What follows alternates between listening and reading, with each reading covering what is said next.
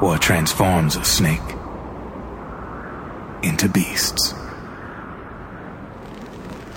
War transforms us. Este es el podcast de Nerdcore por Dixo y Prodigy MSN. Hola, ¿qué tal a todos? Bienvenidos a la sexta edición del podcast de Nerdcore.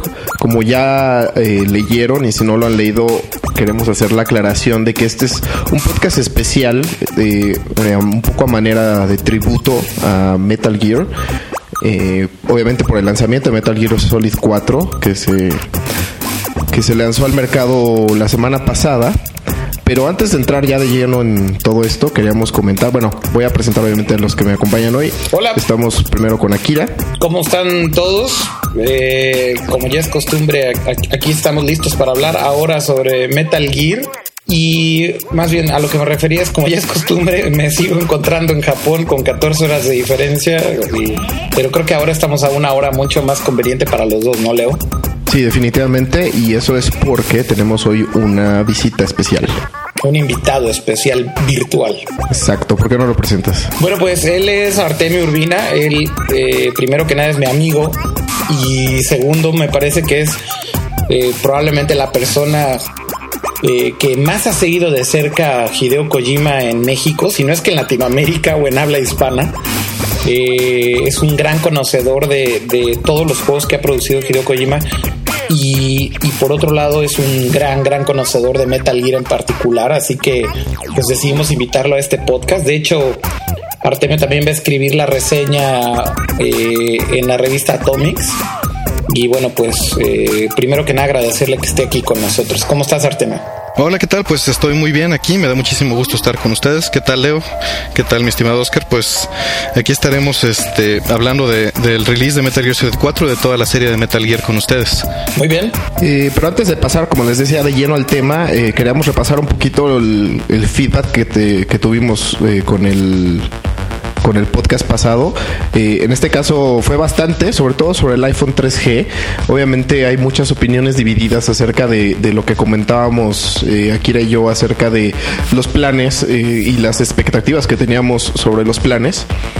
Y por ahí hay algunas personas, que incluido voy a citar a Ulises Rivera, que nos decían que eh, les había llegado una llamada de Telcel con una especie de promoción eh, en el cual le ofrecían eh, datos ilimitados eh, por, por 530 pesos masiva.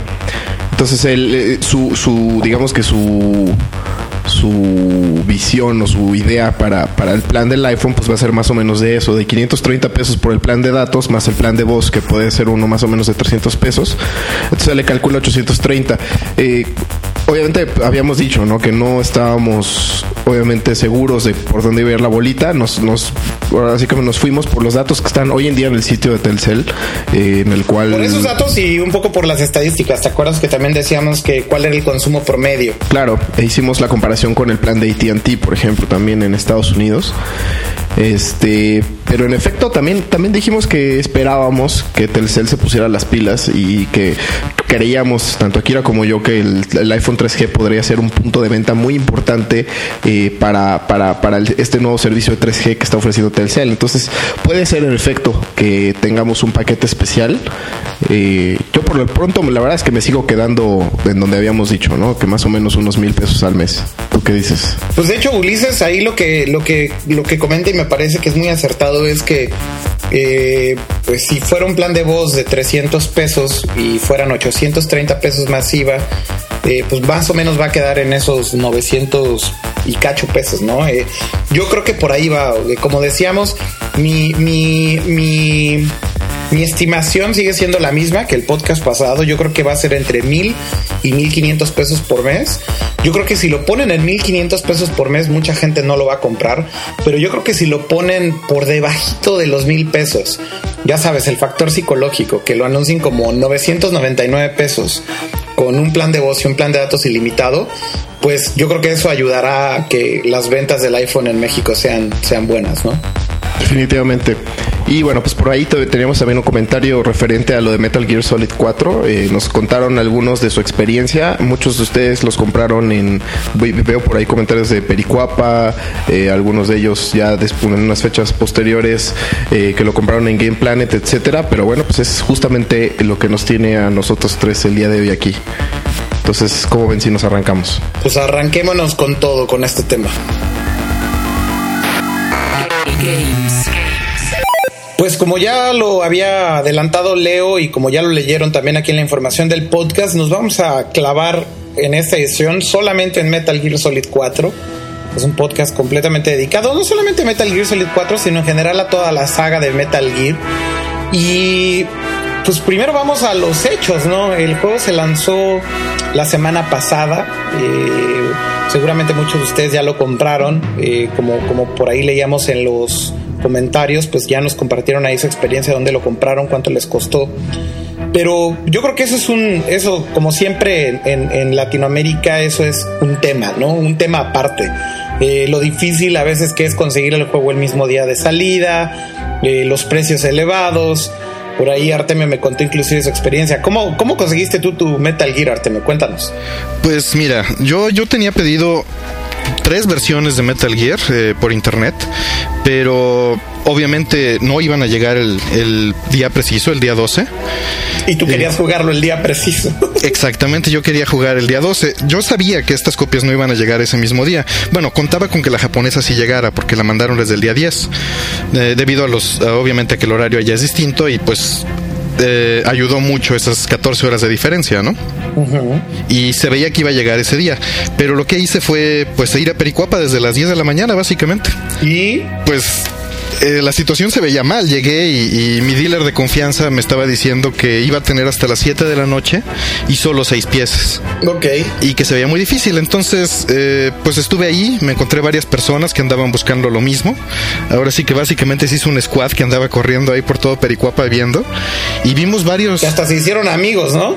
Pues sí, digo, no, no intercambiamos nombres ni nada, pero, pero sí platicamos. Y vimos que varias personas lo llegaron a comprar en 1900 pesos en ese momento, ¿no? Una edición normal. 1900 pesos. Así es. edición normal.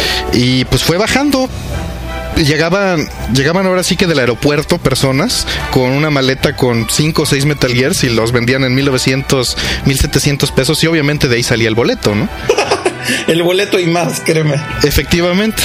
Y pues había gente que los pagaba gustosamente. Obviamente no te voy a decir que yo no estuve tentado, pero me dolía demasiado el codo y me esperé como hasta las 3 de la tarde y me dijo esta persona que me iba a conseguir uno, pero que me tenía que formar desde las 5 de la tarde y que a las 7 me lo entregaba.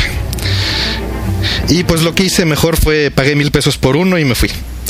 Valía más el tiempo, yo creo, en ese momento de, de poder jugar el juego. Y pues así estuvo ese día.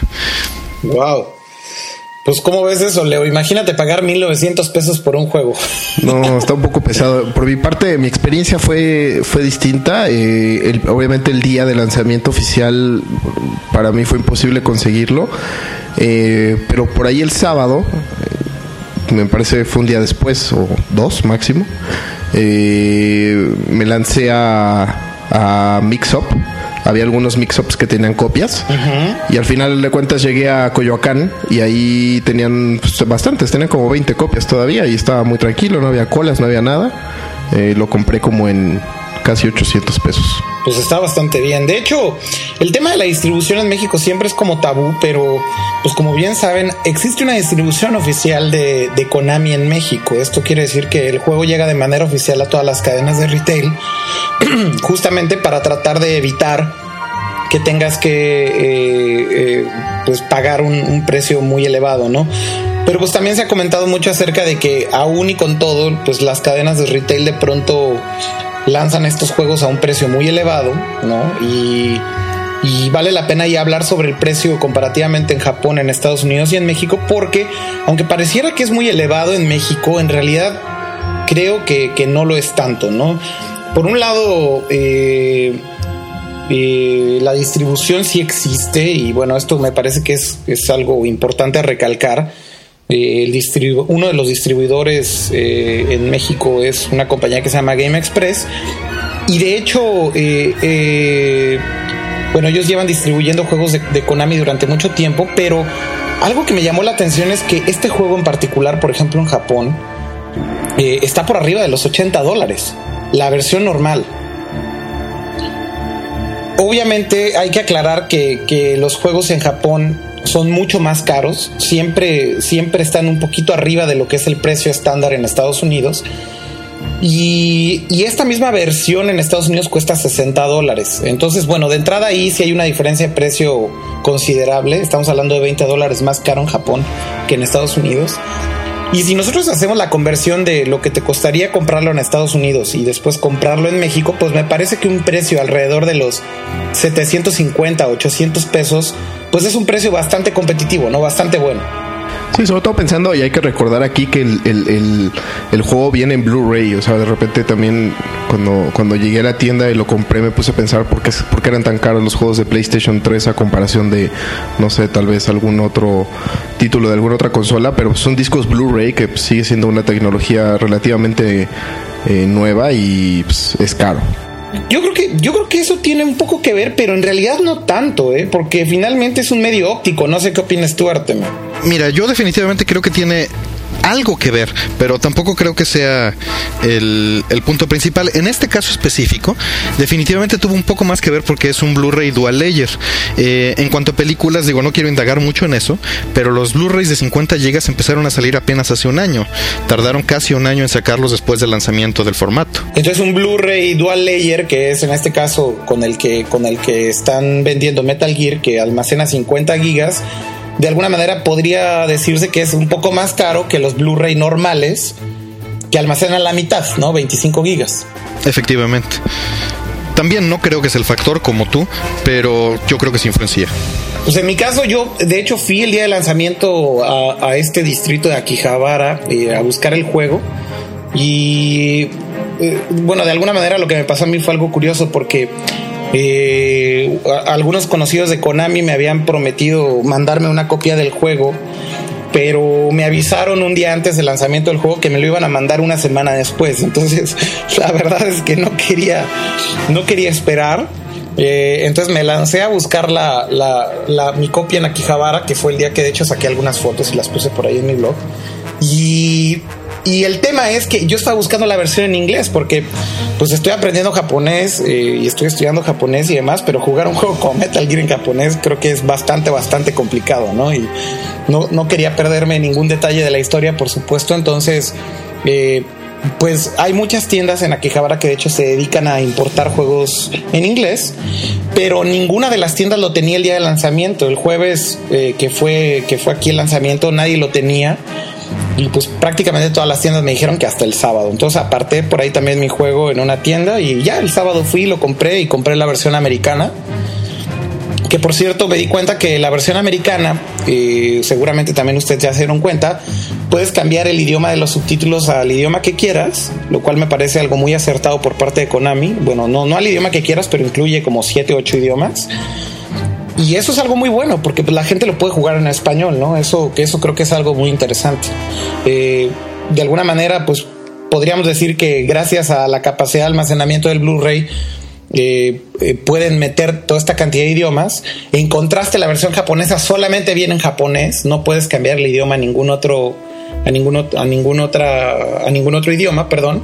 Pero es también la ironía, porque porque a pesar de que vienen múltiples idiomas, pues parece que tuvieron varios problemas con acomodar toda la información del juego en un solo disco, ¿no es así? Sí, efectivamente. De hecho, se planeaba tener las voces en japonés y en inglés por primera vez en, en los dos discos.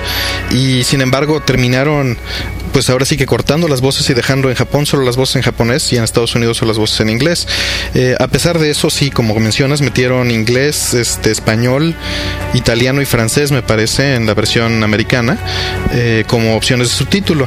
Ok. Y pues eso obviamente no se lleva gran cantidad de espacio, pero lo omitieron en la versión japonesa. ¿Y por qué lo habrán omitido en la versión japonesa? ¿Tú tienes idea de qué habrá pasado ahí? ¿O simplemente fue por una razón de que a lo mejor aquí nadie, nadie le interesa, no? Es posible, pero mi bueno mi teoría personal es que los videos vienen los pocos videos que vienen en HD vienen un poquito mejor de calidad allá en Japón tampoco es gran sí tampoco es gran diferencia no yo creo que sí bien podían haberlo metido eh, y creo que más bien fue una, una decisión mercadotecnia, ¿no? De evitar este pues ahora sí que los juegos en Play 3 son eh, libres de región y trataron tal vez de evitar eh, que hubiera tantos imports hacia este lado, ¿no? Porque Claro. las ediciones, la edición especial japonesa, la verdad, a mí me gusta más. Eh, viene con, con el Blu-ray, con el mismo Blu-ray y el mismo juego. No trae el, el soundtrack recortado porque la versión completa del soundtrack son 47 tracks. La versión que trae... Dos discos, ¿no? Sí, efectivamente. Y la versión americana solo trae 16. O un solo disco. Exactamente. Y la versión japonesa lo que tiene de gracia es que viene en dos cajas, viene en un slipcase de cartón, en una caja de cartón con el arte sin nada de texto encima y el juego viene en una caja normal con arte de Shinkawa en la portada y el Blu-ray viene en una caja de metal. Ah, ok. Cosa que la americana no es ligeramente más aceptable, ¿no? Pero- Digamos que mejor calidad la edición especial en Japón que en, que en América. Exacto, y por lo mismo yo creo que tal vez trataron de evitar que hubiera ese, ese flujo de imports, ¿no? Ok. Eh, y se usó el mismo Blu-ray en todas las regiones. Yo creo que aquí vale la pena entonces decir que ya más o menos estamos cerca de cumplir una semana de lanzamiento del juego y pues como todo el mundo lo esperaba, rápidamente se colocó en el número uno de ventas en Japón. Sí, efectivamente se colocó en el número uno de ventas en Japón y por ahí hay algunos números acerca de, de qué tan bien ha vendido el juego. 465 mil copias hasta ahorita. Exactamente. Llevamos casi En el fin de semana, ¿no? En Japón. casi medio millón fue fue eh, digamos que en el periodo de lanzamiento. Eh, de hecho yo por ahí comentaba que aunque como bien saben hace dos semanas pues pasó todo esto de, de- del asesino en Akihabara que mató a varias personas y se sentía ahí como muy vacío, ¿no? Pero yo también comentaba en el blog que, pues, aunque es importante en el lanzamiento de un juego en Japón, un mercado como una región tan importante como Akihabara, definitivamente yo pensaba que esto no iba a afectar en las ventas, ¿no? Porque el juego lo puedes conseguir prácticamente en cualquier lugar y esto incluye eh, convenience stores o- o tiendas pequeñas como por ejemplo un 7-Eleven puedes comprar tu copia ahí. Entonces, de alguna manera, creo que no afectó para nada. Y pues medio millón de copias en un fin de semana, o casi medio millón de copias en un fin de semana, me parece que es un número muy bueno, ¿no? Sí, definitivamente por ahí había, había rumores que después se desmintieron en un principio que decían que Metal Gear tenía que vender un millón de copias el primer día de lanzamiento para, para que fuera sustentable para Sony.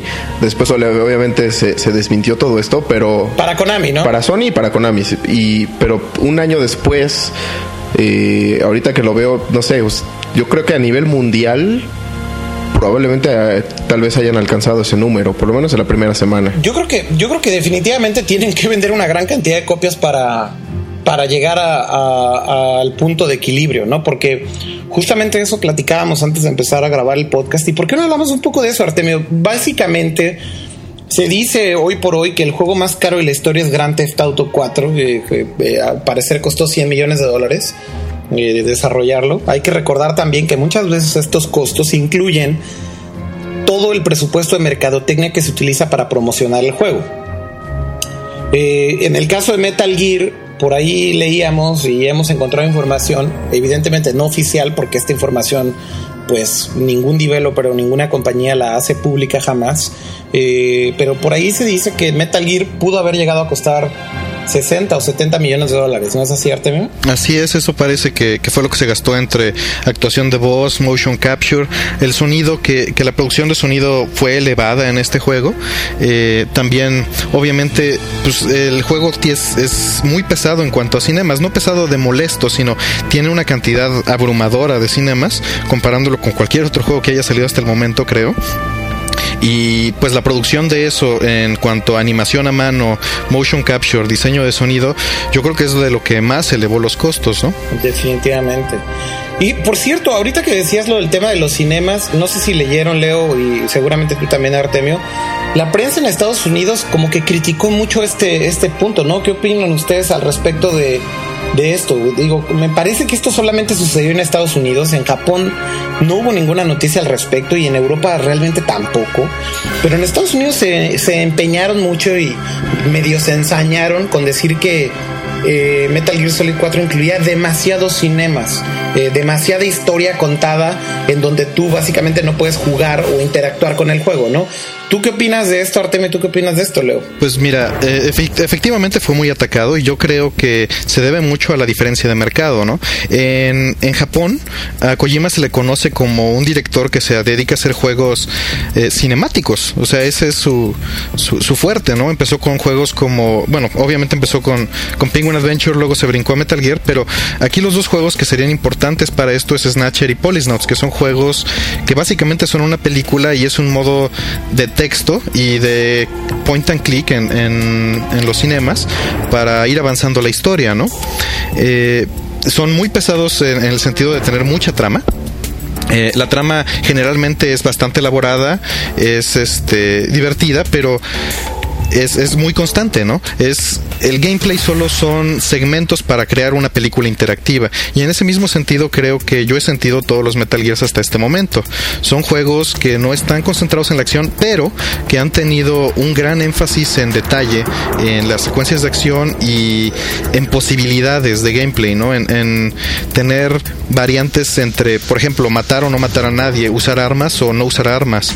Eh, y ese, ese, esa profundidad en, en, ese gameplay es lo que ha causado que en Estados Unidos la vaya tan bien.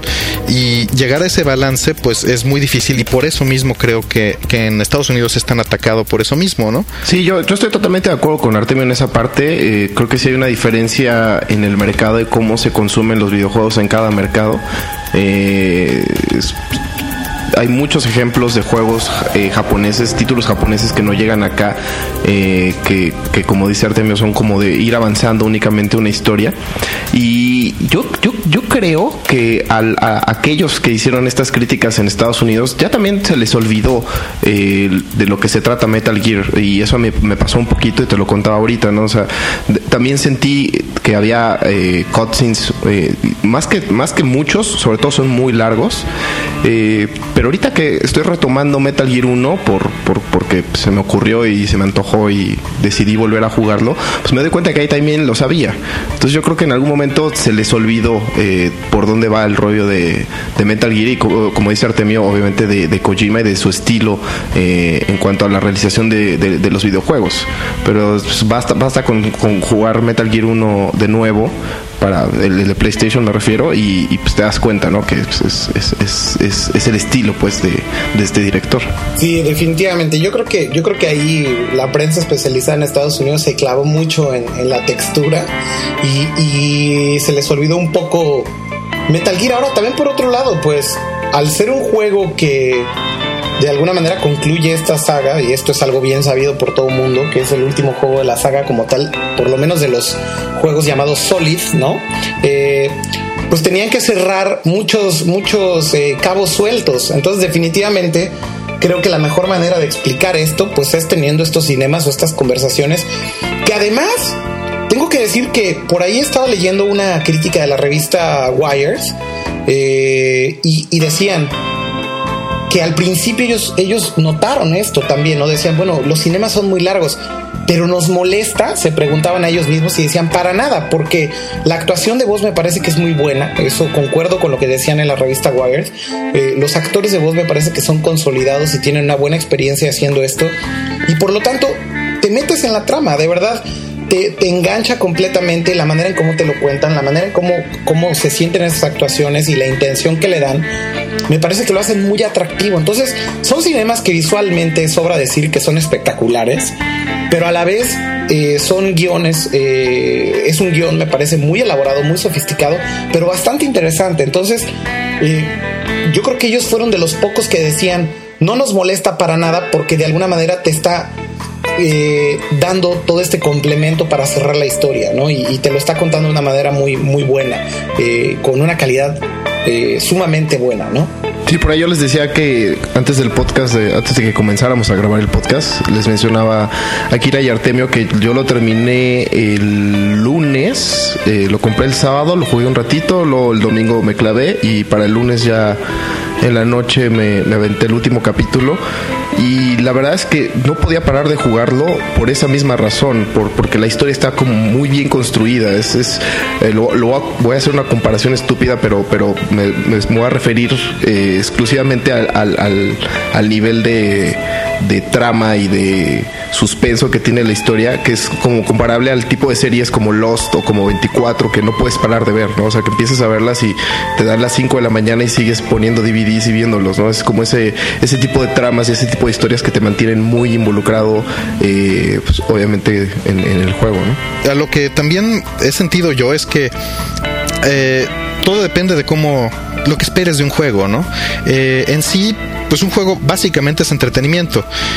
Ahora, pues tienes dos vertientes, o, es entretenimiento interactivo, que obviamente eso es por lo que se critica tanto, porque no te da la interactividad que esperarías eh, cuando estás viendo un cinema, o, o, lo ves como entretenimiento puro en el que puedes influenciar en la película. Obviamente la intención de, del equipo es, es lograr lo más cercano a una película, y creo que, que en ese sentido pues se acerca mucho por el sentido de, del tipo de cinematografía. Yo leí hace unos dos meses, una entrevista con Oshi, con Mamoru Oshi, el director de Ghost in the Shell y de Avalon.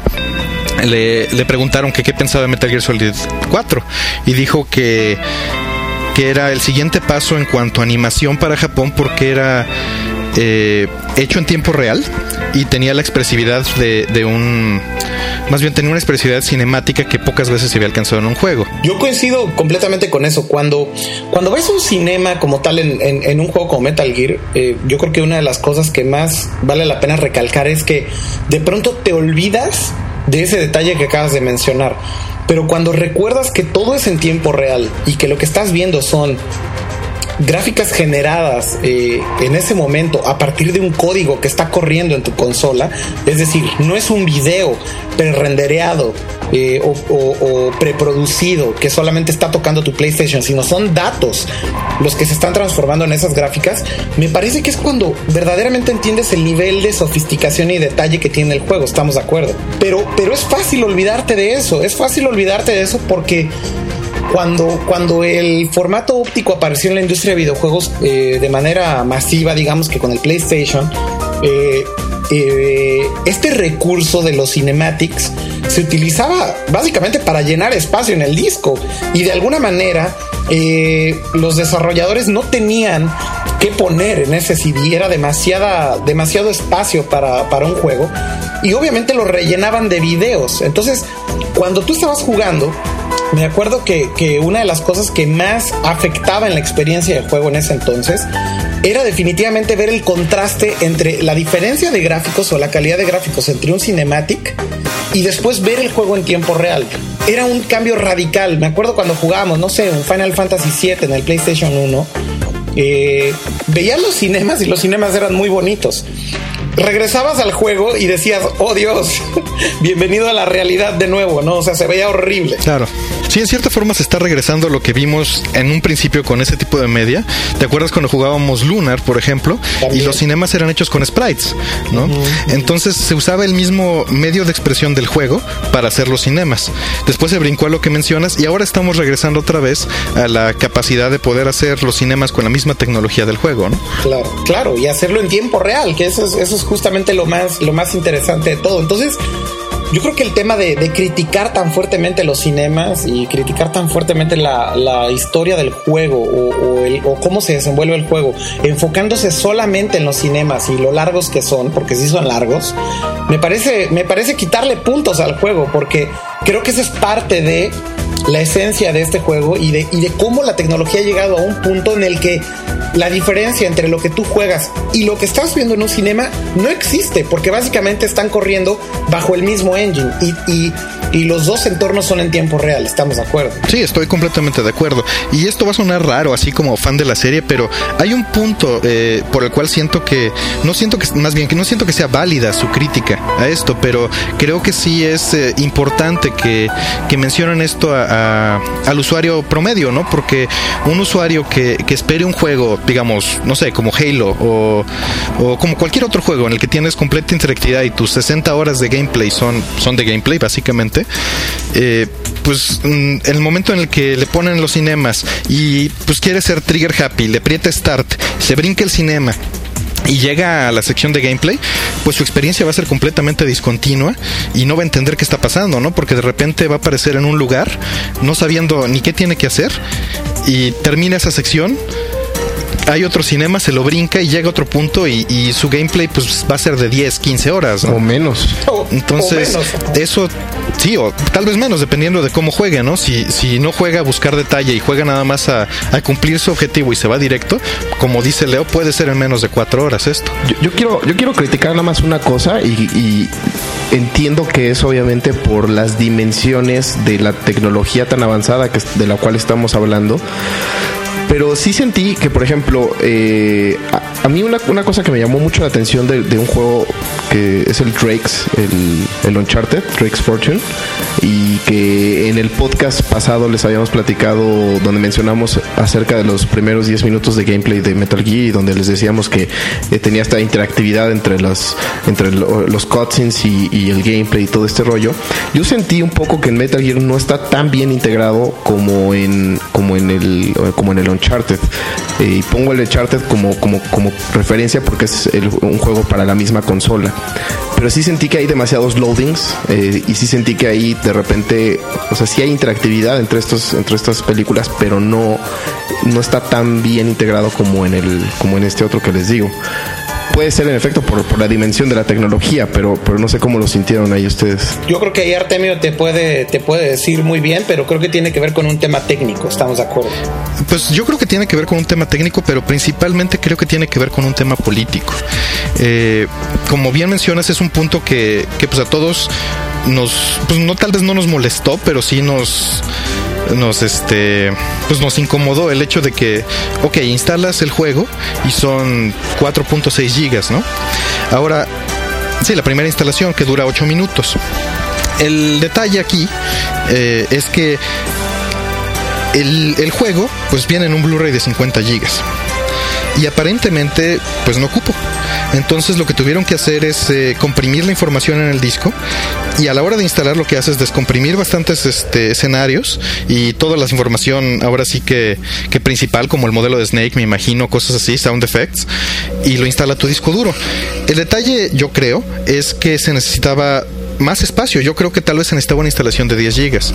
Ahora, hay dos cosas ahí que, que se hubieran visto, bueno, que hay dos cosas que afectan.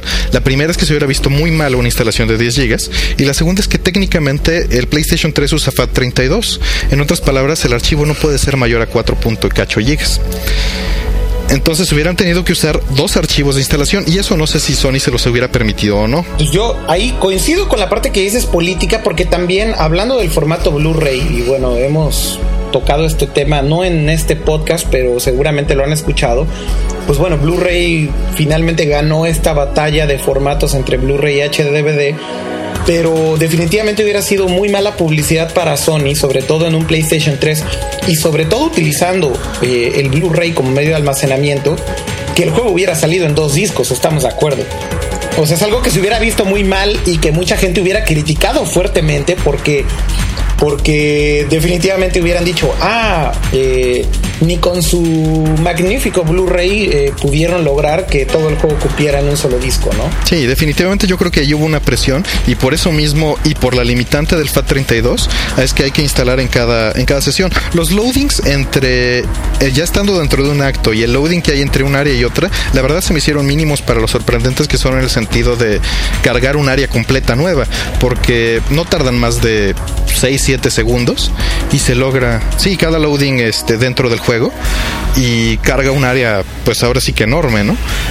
Pero el tema de instalar en cada episodio me parece que sí es algo también a considerar, ¿no? Porque, bueno, obviamente estás utilizando las, las características que tiene el PlayStation 3 por default, porque todos los PlayStation 3 tienen disco duro. Pero si tu disco duro está retacado de videos, pues de entrada vas a tener que borrar cosas para poder jugar Metal Gear, estamos de acuerdo. Sí, pues sí, ahí eh, sí también estoy de acuerdo. Eh, nada más quería así comentar el punto, porque sí, lo- la- los puntos de instalación no me molestan. De hecho, me parecen como buenos, buenas oportunidades para pararte y caminar un ratito. Pero, Sí, que de hecho te lo dicen, ¿no? De, ya son más de las 2 de la mañana, ¿no, no te quieres descansar? exacto. Pero ya el- el- el- la parte de los loadings entre escena y escena En efecto son muy breves, pero sí sentí, no sé, de alguna manera yo me había acostumbrado ya a, extrañar, extrañarlos, exacto. O sea, como ya, hace mucho que no veía este ese tipo de, tiempos de carga. Definitivamente fue una pequeña desilusión porque en todos los Metal Gears hasta este momento, Konami ha sido extremadamente detallado en evitar los loadings. Y hasta este es el primer Metal Gear que nos presenta ahora sí que una pantalla de loading per se pasando a otro, a otro tema, y evidentemente tiene que ver también con Metal Gear, y ya clavándonos un poco más en la historia, eh, ya hablamos un poquito del desarrollo, ya hablamos un poquito del costo. Eh, pero, pero hablando un poquito de, la saga como tal, Artemio, ¿tú cómo sentiste Metal Gear Solid 4? Evidentemente ya lo acabaste, pero obviamente hay que decirlo, esto es fuera, es, libre de spoilers, no, no se preocupen los escuchas, no les vamos a arruinar la experiencia de jugarlo, pero ¿cómo sentiste esta conclusión? Y, y sobre todo, ¿Cuál es el discurso? Porque bueno, hablábamos también antes de empezar a grabar acerca de la temática de cada Metal Gear, ¿no? ¿Por qué no nos platicas un poquito de todo esto? Claro, este, bueno, pues de entrada, algo que siempre ha tratado de hacer Kojima en sus juegos es dar, como bien dices Noriega, eh, un, tema específico a cada juego y tratar de explorarlo, ¿no? Muchas veces no solo eh, en, de manera directa, sino incluso de manera indirecta, logrando hacer que el tema eh, envuelva el juego. Ahorita voy a hablar un poquito más de eso. El primer Metal Gear Solid, para adelantar hasta, hasta la etapa en la que realmente ya tenían temas los juegos, eh, trataba un poquito de qué tanto la genética define a un ser humano, qué tanto lo puede limitar, qué tanto lo puede ayudar. Por eso la temática entre la clonación y, que estuviera Liquid, ¿no? Liquid Snake en ese juego pues es un clon de, de, Big Boss y al igual que Snake y lo que lo que se trata de, poner ahí es que las ideales de Snake son los que logran hacer que él triunfe, ¿no? Eh, tratando de decir un poquito que los genes no te controlan, son parte de lo que te define, pero no son la última palabra, ¿no? Eh, en cuanto a Metal Gear Solid 2, lo que se trató de hacer fue eh, dar como principal tema la memética. La memética es, es una, ahora sí que una pseudociencia que lo que te estudia es principalmente el flujo de ideas. Trata de ver a las ideas como, como seres vivos, como partes de DNA, como moléculas de DNA. Y lo que, lo que se explora es que una idea, si yo te cuento a ti una idea, pasa de mí a ti y es digamos que contagiosa. Y las buenas ideas se quedan y las malas ideas se eliminan. Y entonces hay una especie de selección natural y se crea un un este pues un caldo de ideas que es la cultura. Y el juego en sí trata de que qué tanto o la memética o todas las ideas que nos rodean define al ser humano o lo controla. En este caso pues trata de que Raiden eh, está en, en, en, esta misión tratando de imitar a Snake, está limitado por su por la información que tiene a priori, digamos, y es este un soldado creado a raíz completamente de entrenamiento virtual. De hecho, en teoría se supone que Raiden eres tú, eres el jugador. Y tú jugaste Metal Gear Solid 1 y ese fue tu entrenamiento virtual para jugar Metal Gear Solid 2, ¿no? Para cumplir esa misión, llevarla a cabo. Entonces, trata un poquito de, cómo esas ideas y ese entorno eh, virtual y cultural, cómo definen y controlan al ser humano, hasta el punto de llegar a, que los Patriots, que son ahora sí que uno de los puntos principales en la trama de Metal Gear Solid 4, eh, tratar de definirlos como una entidad etérea que controla el gobierno de Estados Unidos y que controla a las personas, ¿no? Al grado de decirte a ti, pues sabes que vas a matar al último jefe y esa es tu misión. Y pues el jugador se ve limitado en el entorno y pues no te queda otra más que matar al último jefe, ¿no? Mm, Entonces trata de, envolver en su, en su misma trama el, el juego. Y Metal Gear Solid 3 es eh, una continuación de esta, de esta temática de las cosas que definen un ser humano, ¿no? Ya tenemos la genética, ya tenemos las ideas, y el tercero trata de, lo que llamó Sin, que es que tanto el ambiente es el que afecta al ser humano. Eh, en el tercer juego, debido a la respuesta que tuvo en Metal Gear Solid 2, tanto por la trama como por la inclusión de Raiden, hubo que bajarle un poquito a la trama y hacerlo un poquito más hollywoodense y también pues dejar a Snake, en este caso a Naked Snake o Big Boss como el personaje principal. Eh, y la temática se hizo, más que nada se cambió el entorno, se hizo una selva y este esto hace que el ambiente sea distinto y esa sería la parte en la que jugó, ¿no? Eh, obviamente todo lo que le pasa a Big Boss en ese juego tiene que ver con cómo es posible que un ser humano que siendo bueno termine siendo el malo de la película, ¿no? Cómo lo afecta y es, en ese sentido es como explora esa misma, ese mismo conjunto de temáticas que llevaba en la trilogía. Ahora, hasta este punto, eh, cada uno de los Metal Gears estaba pensado como la última obra en la trilogía. Como ya saben, pues Kojima se había tratado de, deslindar de hacer los juegos. Y incluso recibió amenazas de muerte cuando dijo que Shuyo Murata, el director de, de Anubis, iba a dirigir Metal Gear Solid 3, ¿no? y tuvo que regresar y se tuvo que, meter en hacer el juego. Ahora, Metal Gear Solid 4, eh, su temática eh, va por dos lados. Eh, Kojima en un principio, no sé si han visto el arte de, de los pósters y de, el, por ejemplo, el Blu-ray que viene de extras, tiene a, Snake en una posición como, ahora sí que valga la, la comparación, a ver si no, no, no, me golpea a nadie, pero se ve como, como Goku, ¿no? Así levantando el pecho. Invocando una especie de poder. Exacto, y se ve como, como varios puntos abajo. Ahora, esto es eh, eh, tiene mucho que ver con la temática. La palabra que escogió Kojima para mercadotecnia del juego es dissolve, es la disolvencia.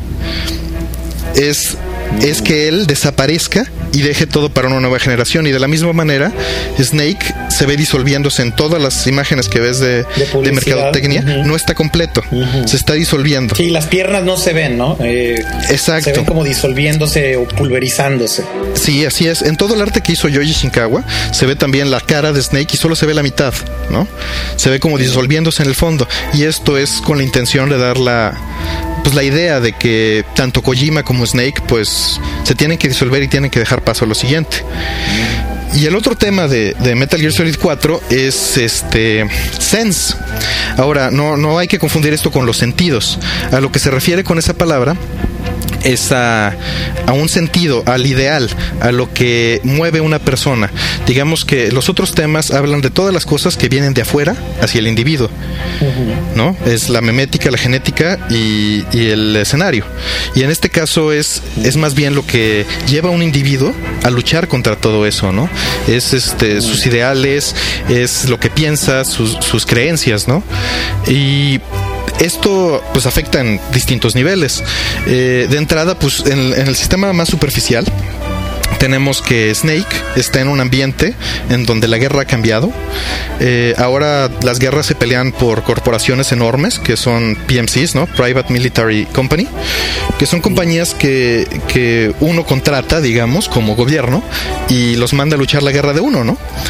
Mm. Incluso estas personas, pues están nada más haciéndolo por su sueldo. Van a la guerra y, no tienen. cuenta, además, también. Perdón, Oscar. Sin darse cuenta también, ¿no? Sí, sin darse cuenta. Y lo único que están haciendo es, pues se lanzan a la guerra por el simple hecho de que es cool. O sea, de hecho incluso te manejan que que los entrenan por medio de, de FPS, ¿no?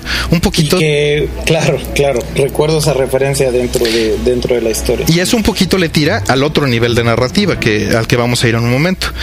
Y bueno, eh, sin, obviamente sin spoilerar nada, eh, Snake está en ese ambiente que, al que ya no pertenece, porque él se supone que, que estaba en las guerras por, pues, por luchar por algo, ¿no? Y en este caso, pues ya no, todo es un negocio. Incluso de la intro del juego, que tampoco voy a hablar de ella, eh, pues son, son pequeños recordatorios del ambiente en el que se está viviendo, ¿no? Es, son, son videos que nos hablan de cómo eh, el mundo ha cambiado al punto de que la guerra sea tan importante. Eh, en un principio me llamó mucho la atención que se hicieran esos videos y que hiciera tanto hincapié si realmente no son relevantes, ¿no? O sea, uno lo pone y no tiene nada que ver con la historia de manera directa. Sí, de hecho, de hecho mucha gente seguramente cuando lo juegue, lo primero que están a preguntar es ¿qué diablos es esto? Sí, definitivamente es. Todo mundo tuvo un momento what the fuck, ¿no? y, y de hecho, literalmente eso fue la intención. Pero hay hay muchísimo énfasis en eso. Es este se gastó mucho dinero en hacer esas, esas introducciones. Sí. Y la razón real por la que se gastó tanto dinero en hacer eso es porque es realmente el tema del juego. El tema del juego es que algo está distinto. Y ese algo distinto eh, ha cambiado el mundo y Snake tiene que luchar, digamos, desde dentro hacia afuera para tratar de revertirlo. Ahora, la doble temática es que en este sentido Snake simboliza a Kojima y la guerra significa, bueno, simboliza la industria de los videojuegos. Que eso ¿no? es algo muy, muy, muy importante. Y seguramente toda la gente que está escuchando esto está muy clavada en lo que estamos diciendo. Pero, pero esto es, esto es justamente el punto al que quería llegar, ¿no? Eh, sí existe una relación y sí existe una autorreferencia de Snake como Kojima. Y toda esta, eh, todo este escenario que nos pinta acerca de cómo está el mundo y cómo funciona a través de una economía de guerra, significa la industria de videojuegos de alguna manera, ¿no? Así es. Y, y ahí, ¿qué, ¿qué nos puedes contar acerca de eso? Pues básicamente eh, a lo que se está refiriendo y, y, específicamente por la referencia a los FPS es que pues la industria ha cambiado a tal manera de que pues hay una maquila de juegos, las empresas, por lo menos desde su punto de vista, eh, pues ya nada más se dedican a, generar secuelas y se hace básicamente pues por fines monetarios, ¿no? Y que los desarrolladores están controlados por esa industria, que en este caso está simbolizado por los nanomachines, y no, no, este, no tienen su, su libre albedrío para decidir qué es lo que hacen y luchar por sus ideales, ¿no? Y Kojima lo que está tratando de decir es, vean, sí se puede, incluso en un monstruo de compañía y con un proyecto como el que me estoy aventando, ¿no? ¿Qué opinas de todo eso, Leo? Yo, yo quería aclarar el punto. Digamos que si, si, tu, si tuviéramos roles en este podcast, yo sería el menos, el menos asido a la historia o el menos clavado, por, porque no, no, he, no he tenido ese nivel de involucramiento. Pero lo que sí he notado y que podría traducirse a los ahora sí que al, al, usuario común o al jugador común es que a pesar de que podríamos clasificar la historia de Metal Gear en general como, como una historia de ciencia ficción es sumamente apegada a la realidad y aplicable a, a, a, muchos niveles. O sea no solo en efecto a la industria de los videojuegos como dice Akira sino a todo o sea a cada aspecto de la vida. Y al final de cuentas hace, hace un momento comentábamos que un poco el, el punto o el cierre de Metal Gear Solid 4 en cuanto a toda la saga es que pues, toda historia o todo, todo proceso en la vida es, es, es, un círculo, ¿no? Todo tiene un principio, un fin y luego vuelve a comenzar. Entonces, eso de alguna manera, como les digo, o sea, a pesar de que es una historia de ciencia ficción, tiene todos estos niveles y de aplicación a, a, a, yo diría, a básicamente a todos los aspectos de la vida. Entonces, ahí es donde realmente, mm. como dicen en Estados Unidos, it blows my mind, ¿no? O sea, realmente se convierte en, en algo de suma trascendencia, por lo menos para mí, o sea, para la manera en la cual yo, yo, yo lo vivo. Pues es, es, es, interesante como seguir hablando un poquito de este tema, Artemio. Eh, no sé si recuerdan y justamente les mandaba el link a ustedes dos. Vamos a poner el link también aquí en las ligas del podcast del primer teaser que, que vimos de Metal Gear, ¿no? Hace algunos años. Eh, el primer teaser de Metal Gear Solid 4, hablo específicamente, era una especie de tráiler que en realidad no era un tráiler porque no tenían prácticamente nada, eh, en donde justamente veíamos ahí una secuencia que a lo mejor no tenía ningún sentido en ese momento, ¿no, Artemio? Pero, pero ahora después de ver este mensaje y después de todo lo que nos has platicado acerca de la temática del juego, eh, ¿qué podríamos decir de ese primer teaser? Para los que no lo han visto y cuando lo vean, pues yo creo que podrán entender un poco la siguiente parte de la conversación. Pues lo primero es este que desde ese primer teaser, como, como bien dice, se manejó el concepto de no place for Hideo, ¿no? Mm. Que, que en el juego de palabras en una mente japonesa se mueve a no place to hide. Mm. Y, y, juega con esas dos ideas en paralelo. En cuanto a gameplay, pues ahora sí que efectivamente estás en un campo de batalla y contrasta completamente con los otros Metal Gears porque definitivamente no tienes un lugar así sencillo donde te escondas. Eh, incluso si utilizas los lugares que utilizabas en los otros Metal Gears, lo más probable es que te vaya mal. Sí, lo más probable es que te encuentren, ¿no? Exactamente. Eh, y por el otro lado, pues se va, como estábamos hablando, por el lado un tanto eh, meta del, del, juego, ¿no? Mm. autorreferencial, ¿no? De incluirse él de alguna manera en este mensaje y de la doble, de la, del doble significado que podría tener la historia. Al decir no place for Hideo, eh, de alguna manera se refería a que no hay un lugar para Hideo Kojima en la industria de videojuegos, ¿no? Así es. Es este un poquito pues seguir ese, ese mensaje de que, bueno, ya no quiero pelear, ¿no? Ya no quiero seguir haciendo Metal Gear, que es este básicamente lo mismo que estaba diciendo Snake durante el juego, ¿no? Ya, o sea, ya no puedo y de todas maneras pues lo ves luchando y hay no quiero arruinarle nada a nadie pero hay unas escenas muy emocionales al respecto que, que definitivamente creo yo que logró a, pesar de que el juego tiene sus flaws y tiene varios, varios defectos, especialmente se pierde en fanservice, hace escenas que no deberían de existir, tiene lo del loading que habíamos comentado, pero este, indiscutiblemente creo, es un juego que para toda aquella persona que crea que los videojuegos son una, o pueden ser una forma de expresión humana, creo que es un, un, un landmark y creo que vale la pena que, que todos los, los jugadores que esperan más de un medio al que todos amamos, eh, deben de jugar. Es una muy buena conclusión eso que estás diciendo. La ironía aquí es que siempre que se le pregunta a Hideo Kojima si los videojuegos son arte, su respuesta es que no. ¿no? Eh, Efectivamente. De alguna manera es, es como irónico o, hay un contraste ahí bastante radical porque, pues por un lado, eh, pareciera ser que sí es, porque me parece que está transmitiendo una serie de mensajes muy sofisticados, muy complejos, utilizando gráficos en 3D. Eh, y por otro lado, cuando se le hace esta pregunta tan directa, él responde que no, que los videojuegos son un servicio. pero, pero yo creo que ahí eh, de alguna manera podría, podría rebatirse ese punto, ¿no? Me parece que cuando vemos este tipo de narrativa y este tipo de, de, historias en donde existen varias capas o varios layers de cómo puedes interpretar esa historia, pues de alguna manera eh, contradicen lo que dice Kojima, ¿no? Me parece que sí estamos llegando a ese punto en donde un videojuego efectivamente puede ser una expresión artística, definitivamente. Pues sí, si te diste cuenta, evité esa palabra hasta, hasta este momento. Y mi razón de evitarla es porque creo que, que una definición de arte per se que cubra todas las definiciones que pueda tener una persona, pues no existe. Eh, para mí, pues arte sería algo que te transmite un, un sentimiento pues ahora sí que de la manera más directa posible, ¿no? Y en mi opinión este juego lo logra, lo logra en varios niveles. Y pues por lo mismo, o sea, sí, sí, como, como bien dices, Kojima siempre lo ha negado, ¿no? Y eso también creo que tiene mucho que ver con con evitar ser pretencioso, aunque obviamente como, como bien decía Leo hace rato, eh, pues siempre está el, el, meterse, ¿no? Como una levantada de ego en todos lados. Incluso en los créditos de este juego hay una levantada de ego ahí que que pues sí, a, mucha gente que le ponga atención a los créditos sí le va, le va a brincar, ¿no? De, bueno, ¿y este quién se cree?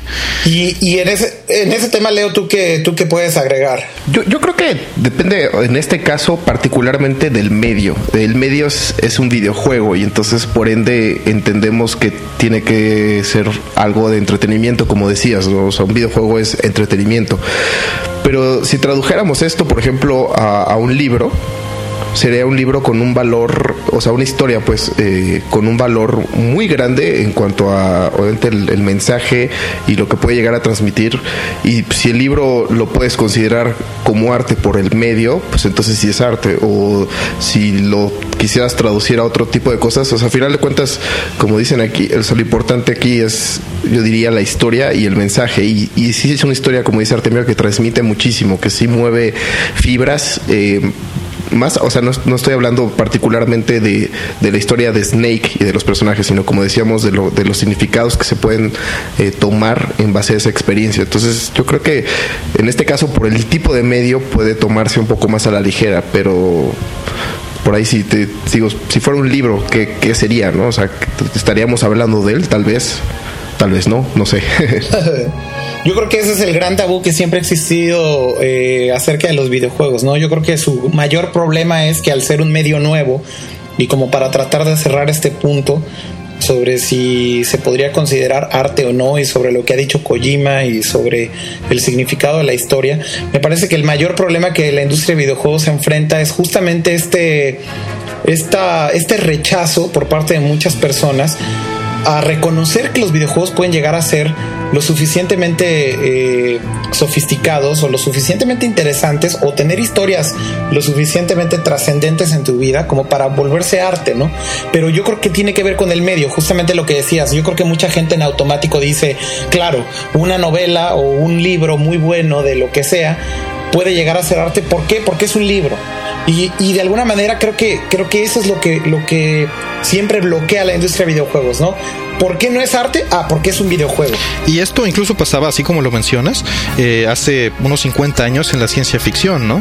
O sea, tú preguntas, cuando lees los ensayos de, por ejemplo, Philip K. Dick y te cuenta que él iba a comprar carne de caballo a la, a la carnicería y era carne para perro, para comer él, porque no les pagaban, porque eran artistas, bueno, eran escritores de ciencia ficción y se consideraba ahora sí que basura. Y hoy en día, pues un libro de ciencia ficción apenas está subiendo un nivel en el que puedas decir es arte, ¿no? Incluso hay gente que te diría que no. Sí, definitivamente, pero pero ¿qué opinas del punto de lo que yo digo de que probablemente el medio es lo que limita o sea, la percepción del medio como tal, al ser una industria que se originó como entretenimiento eh, y cuando nos regresamos un poquito al pasado, la industria de videojuegos, los primeros juegos realmente no te contaban ninguna historia, simplemente tenías que cumplir con una función, ¿no? Eh, tenías que hacer algo específico en el juego, pero no te transmitía absolutamente nada, simplemente era algo casi mecánico lo que tenías que hacer. Pero al llegar a este punto en donde la industria de videojuegos o las consolas de videojuegos como un Xbox 360 o un PlayStation 3 te permiten contar historias de una manera lo suficientemente atractiva, pues podríamos decir que probablemente la limitante que tenía la industria de videojuegos hace algunos años, que hoy en día ya no existe porque la tecnología ya está ahí, probablemente podría cambiar la percepción acerca de los videojuegos como una forma de arte, ¿no? No, claro, y ese era, ese era el punto que yo quería recalcar. O sea, si, si incluso ve el mundo de los cómics, o que ahora ya cambió a novelas gráficas en las que tratan de ser más artísticas, ¿no? Inclusive siguen peleando esos medios, pero yo creo que sí es válido. O sea, si, si la ciencia ficción sigue peleando y los cómics siguen peleando, pues entiendo por qué el medio en este sentido, como dices, limita a un juego, ¿no? Y yo creo que esto repercute directamente en lo que comentábamos al principio del podcast eh, acerca de las de los reviews que tuvo Metal Gear. O sea, yo creo que las expectativas en el mercado americano estaban muy clavadas en, en este asunto, como dice Akira, mecánico de los videojuegos.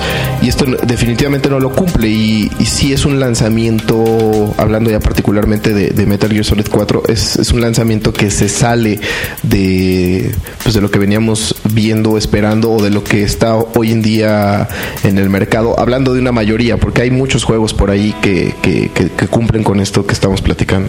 Sí, claro. Pues eso, eso me parece algo sumamente interesante. Yo creo que daría tema como para hasta otro podcast, pero pues tratando de, concluir y bueno, de retomar el tema de Metal Gear y regresando un poquito a las autorreferencias, pues muchos de ustedes se van a dar cuenta cuando estén jugando todas estas referencias que hace Hideo Kojima, ¿no? Inclusive por ahí la famosa caja que salía en los trailers en donde dice No Place for Hideo, pues vuelve a ser un poco ese tema, pero pues de, alguna manera creo que creo que es una crítica fuerte a la industria de videojuegos, ¿no? Eh, eh, retomando este mensaje.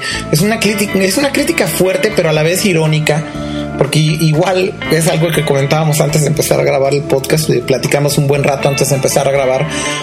Pues Hideo dice No Place for Hideo, eh, él dice de alguna manera transmite este mensaje en el juego y durante toda la historia del juego, pero a la vez él es parte de esta industria y de este monstruo, y no solo eso, es parte de un, juego en particular que tuvo millones de dólares de presupuesto, ¿no? Eh, que, pertenece a este sistema de alguna manera sumamente complicado, eh, que le decimos la industria de videojuegos, que, que pues le da ese toque de ironía, ¿no? A, decir, bueno, él dice que no hay lugar para él, a lo mejor también criticando que pues todas las compañías, como bien decías Artemio, solamente están haciendo secuelas o, o a lo mejor solamente están haciendo juegos de primera persona que también es irónico porque en este juego en particular, en Metal Gear Solid 4, se dieron cuenta de que tenían que adoptar a lo mejor eh, este, este, sistema de juego, ¿no?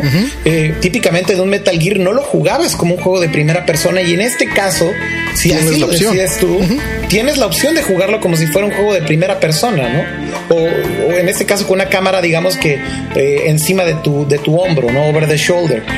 y vuelvo al tema, es irónico todo lo que pasa o todo lo que dice Kojima porque adoptan inclusive esta tendencia de la industria de videojuegos de de tratar de poner estos elementos de un juego de primera persona en Metal Gear Solid 4, ¿no es así? Sí, definitivamente. Y eso es algo que le gusta mucho hacer a Kojima, ¿no?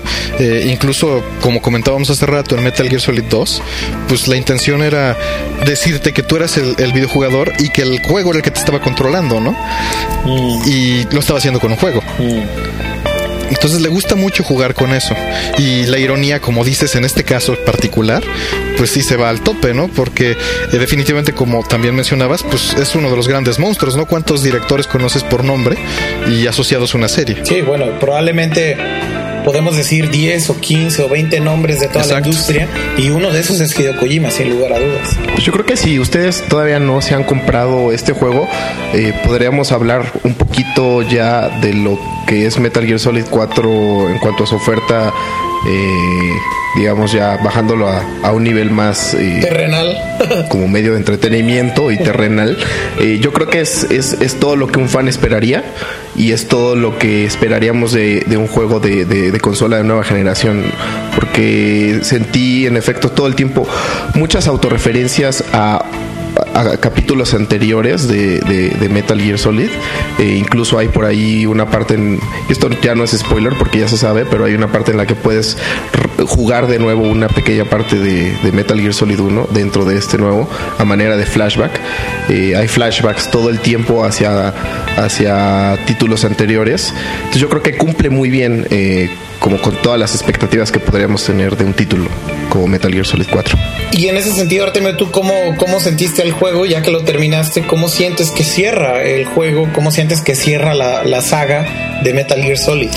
Pues mira, eh, siento que, que, lo hizo muy graciosamente, por escoger una palabra, ahora sí que un anglicismo convertido, ¿no?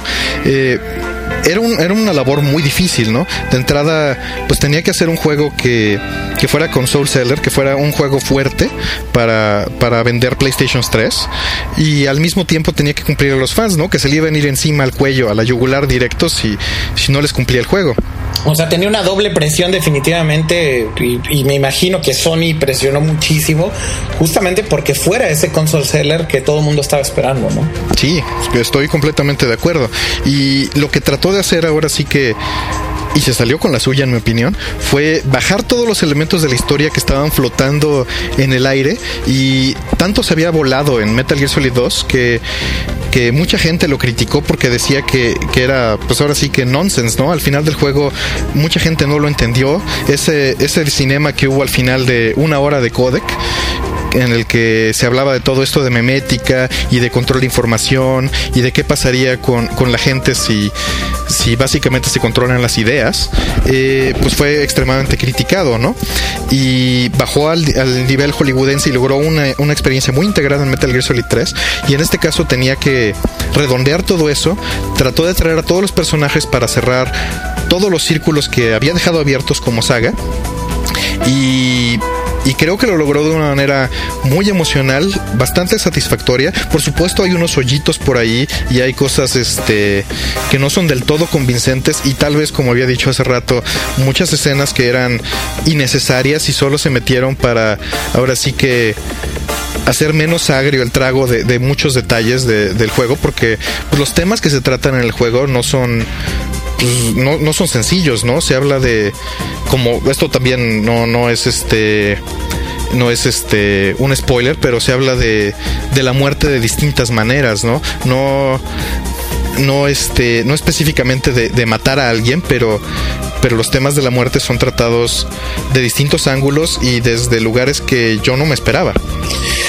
mm. entonces creo que que sí se salió con la suya en lograr un juego que cumpliera con todo eso. Y que fue difícil, ¿no? Porque vuelvo al punto, eh, la presión era tan grande de Sony, tan grande, por un lado tan grande de Sony, porque estoy seguro de que Sony tal vez puso lana ahí para desarrollar este juego, ¿no?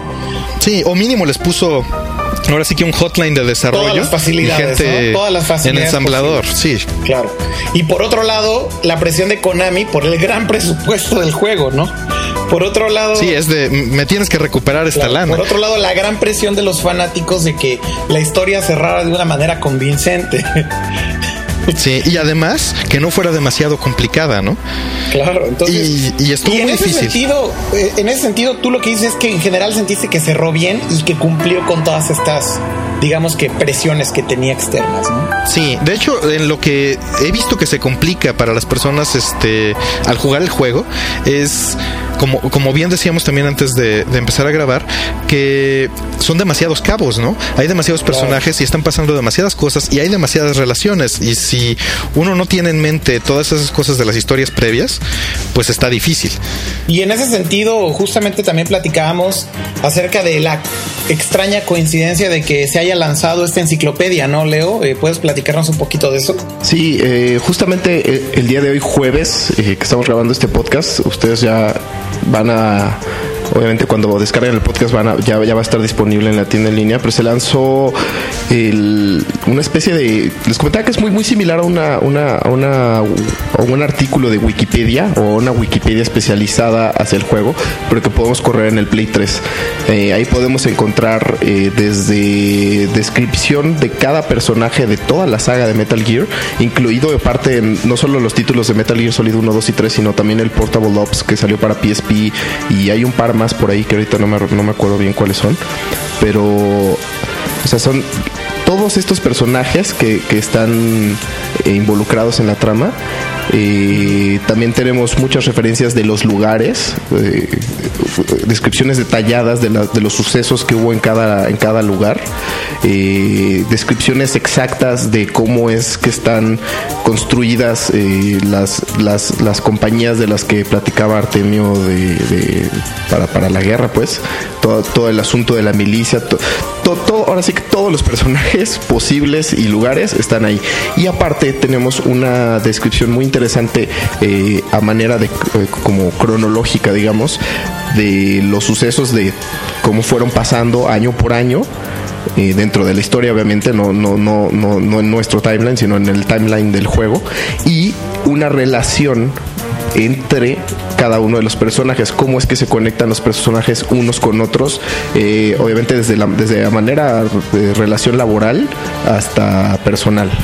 Entonces, eh, esto viene, eh, como bien dice Akira, a complementar muy bien eh, pues esta, esta como confusión que se sentía por algunas personas allá afuera. Entonces, si, si estás jugando el juego, si estás, si estás jugando el título de Metal Gear Solid 4 ahorita y te empiezas a tener dudas, tú puedes descargar esta eh, especie como de Wikipedia. O enciclopedia Y- gratuita. Enciclopedia, exacto.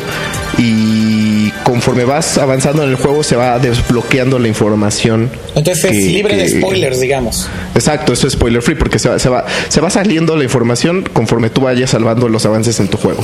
Entonces vas teniendo dudas, puedes, puedes irte ahí, Ok. ahí te explica todo. Eh, ah, y muy importante, todo está eh, con hyperlinks. O sea que si yo estoy leyendo un artículo acerca de Snake y me dice que algo de Big Boss, tengo un link directo a Big Boss, entonces me puedo saltar al- a, la de Big Boss y así Ok. viceversa, ¿no? Entonces está muy completo, muy bien hecho y creo que es, es un muy buen complemento para, para este cierre. ¿no? Definitivamente, y yo creo que también pensando en la gente que a lo mejor no jugó los Metal Gear Solid anteriores, pues creo que es una gran adición, ¿no? Sobre todo porque es gratuita, la puedes descargar desde PlayStation Network, lo puedes ver desde el PlayStation 3, lo cual me, parece sumamente conveniente.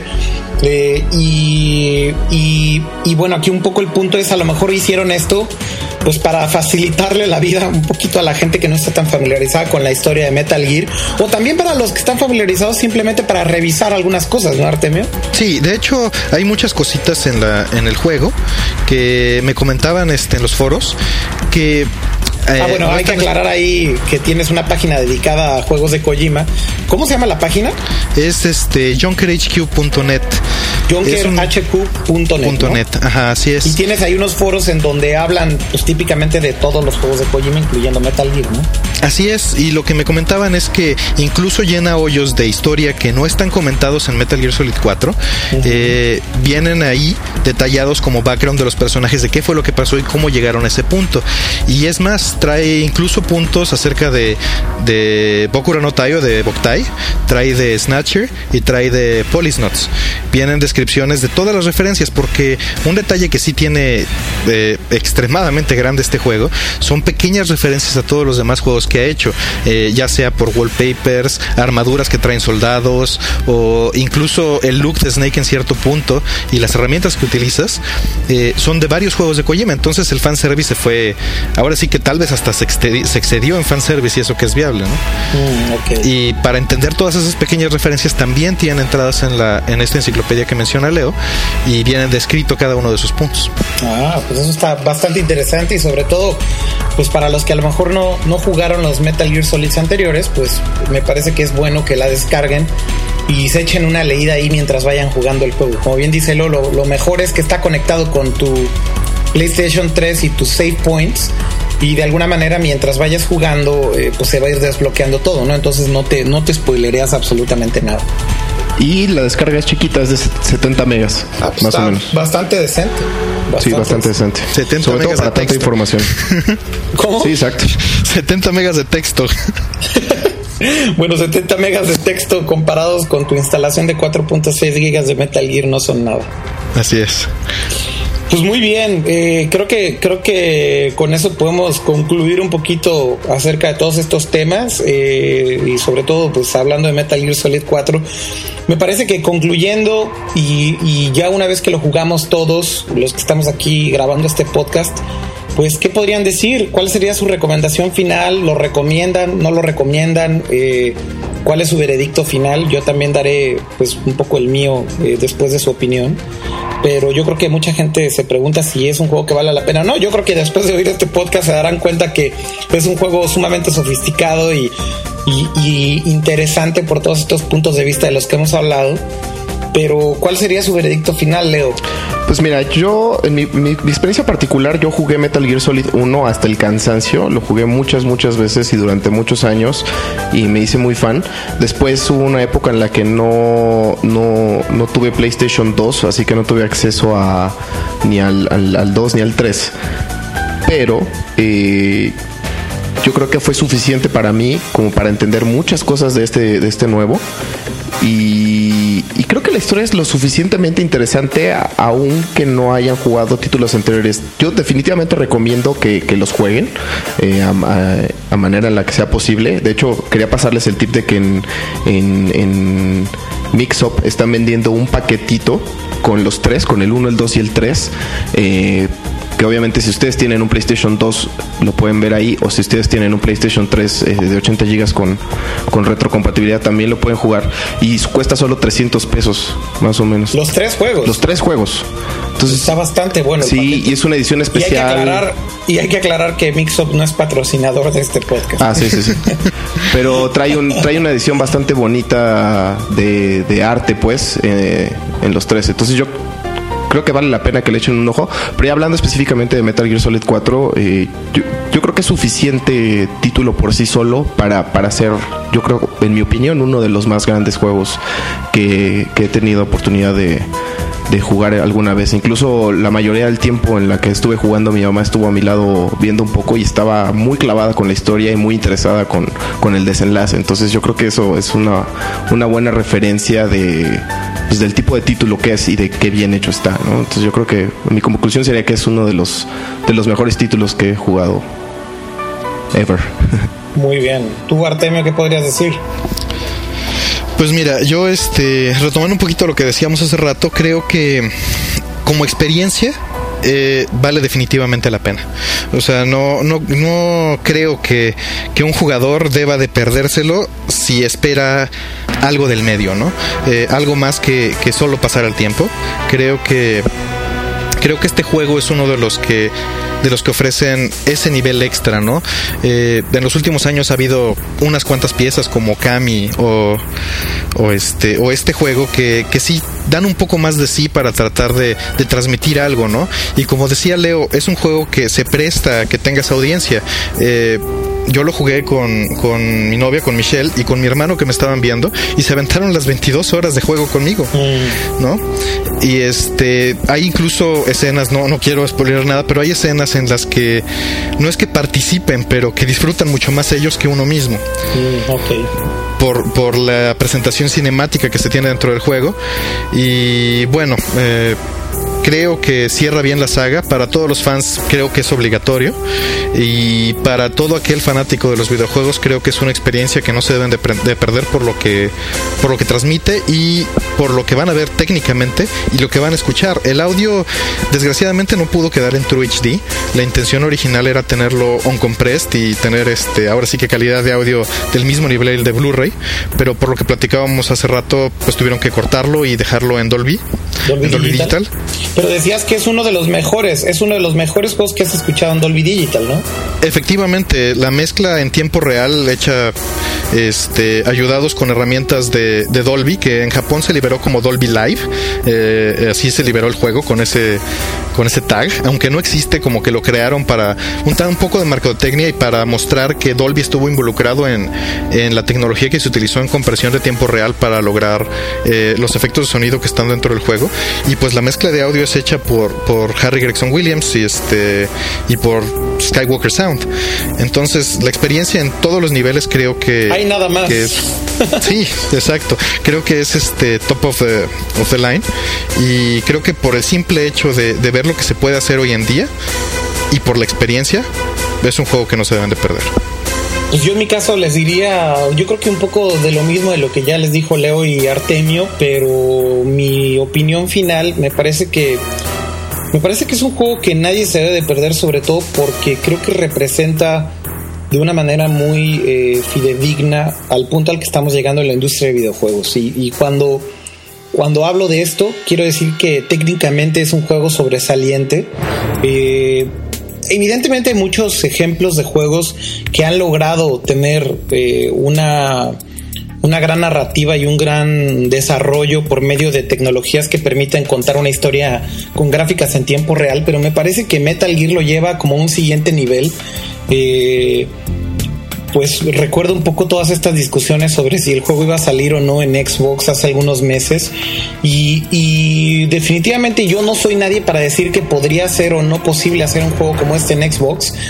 No digo que, no se pueda, pero pero me parece que sí es algo eh, definitivamente importante recalcar que, que se explota, si no al máximo, pues me parece que prácticamente todos los recursos que tiene un, un PlayStation 3 y lo sientes, ¿no? Lo, lo, lo, percibes con el nivel de detalle que tiene este juego, con el nivel de trabajo que tiene, con, eh, con, con, todas las tecnologías y todas las áreas que se involucraron para la producción de este juego, ¿no? Desde detalles muy importantes como un, estudio de motion capture o un trabajo de motion capture me parece eh, yo creo que el más real probablemente que se haya realizado en los últimos eh, años.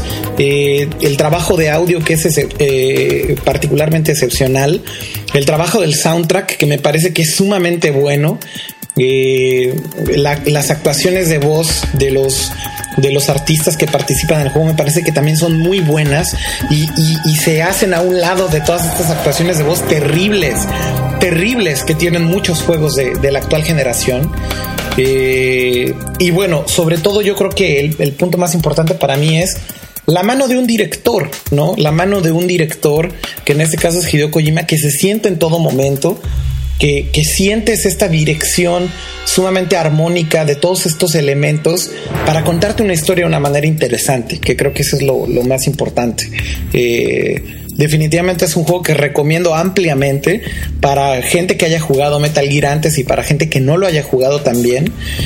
Eh, pero, pero definitivamente es un juego que me parece que va a pasar a la historia por, por todas estas circunstancias, ¿no? Por el momento que vive la industria de videojuegos, por este doble sentido que puede llegar a tener la historia, por el mensaje que, transmitió Hideo Kojima, por eh, lo que significa como tal esta historia y lo que representa llevándolo a, distintos contextos. Así que eh, sin miedo a equivocarme puedo decir que es uno de los grandes juegos de la industria de videojuegos de toda su historia eh, no quiero sonar pretencioso y mucho menos fanboy, porque de hecho no me considero fanboy de Metal Gear para nada, pero, pero me parece que sí es uno de esos juegos que tienes que jugar para entender lo que ha pasado en la industria de videojuegos en los últimos 30 eh, eh, años. esa, esa yo creo que sería mi, mi opinión final. Ok.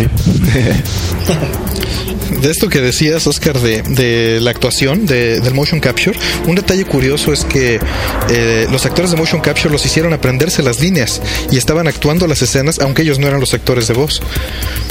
O sea que tenían que actuarlas, digamos, o sea, no las estaban leyendo. Sí, y la razón fue porque muchas veces dicen que cuando graban las voces aparte, eh, muchas veces grita el actor de voz porque está muy lejos y en realidad está muy cerca, ¿no? Entonces hicieron que realmente estuvieran interactuando los, los actores de, motion capture en el mismo cuarto y diciendo sus líneas para saber el nivel de volumen que tenían que manejar los actores de voz. Wow, eso es un, detalle muy interesante y creo que se siente en el juego, ¿no? Definitivamente es algo que creo que impacta y, y, se, se siente y se percibe. Pues bueno, yo creo que con eso llegamos al final de esta emisión de Nerdcore. Eh, Leo, no sé cómo quieras concluir este podcast, pero ¿qué, ¿qué, quieres agregar? Pues de repente me hubiera gustado poder comentar cosas específicas ya de casos que vimos en el juego. Creo que hay, hay detalles que valen la pena comentarse, pero valdría la pena dejarlo descansar un par de semanas en lo que pues, la mayoría de la gente eh, consigue el juego y tiene tiempo para terminarlo para después comentarlo y no spoilerearles nada. Este. Pero hay, hay muchas cosas que omitimos, pero que definitivamente se, se, añaden a, a este a esta, a esta opinión general de que realmente es un título que tienen que ver ustedes por sus propios ojos y jugarlo. Muy bien. Eh, pero pues básicamente eso.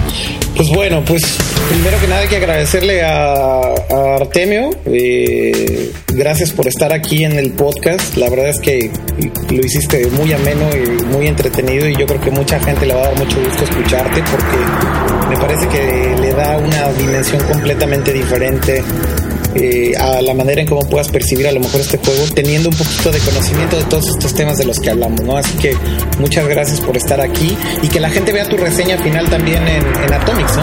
Claro que sí, pues la verdad les agradezco, Leo, eh, Oscar, les agradezco mucho que, que, me hayan invitado.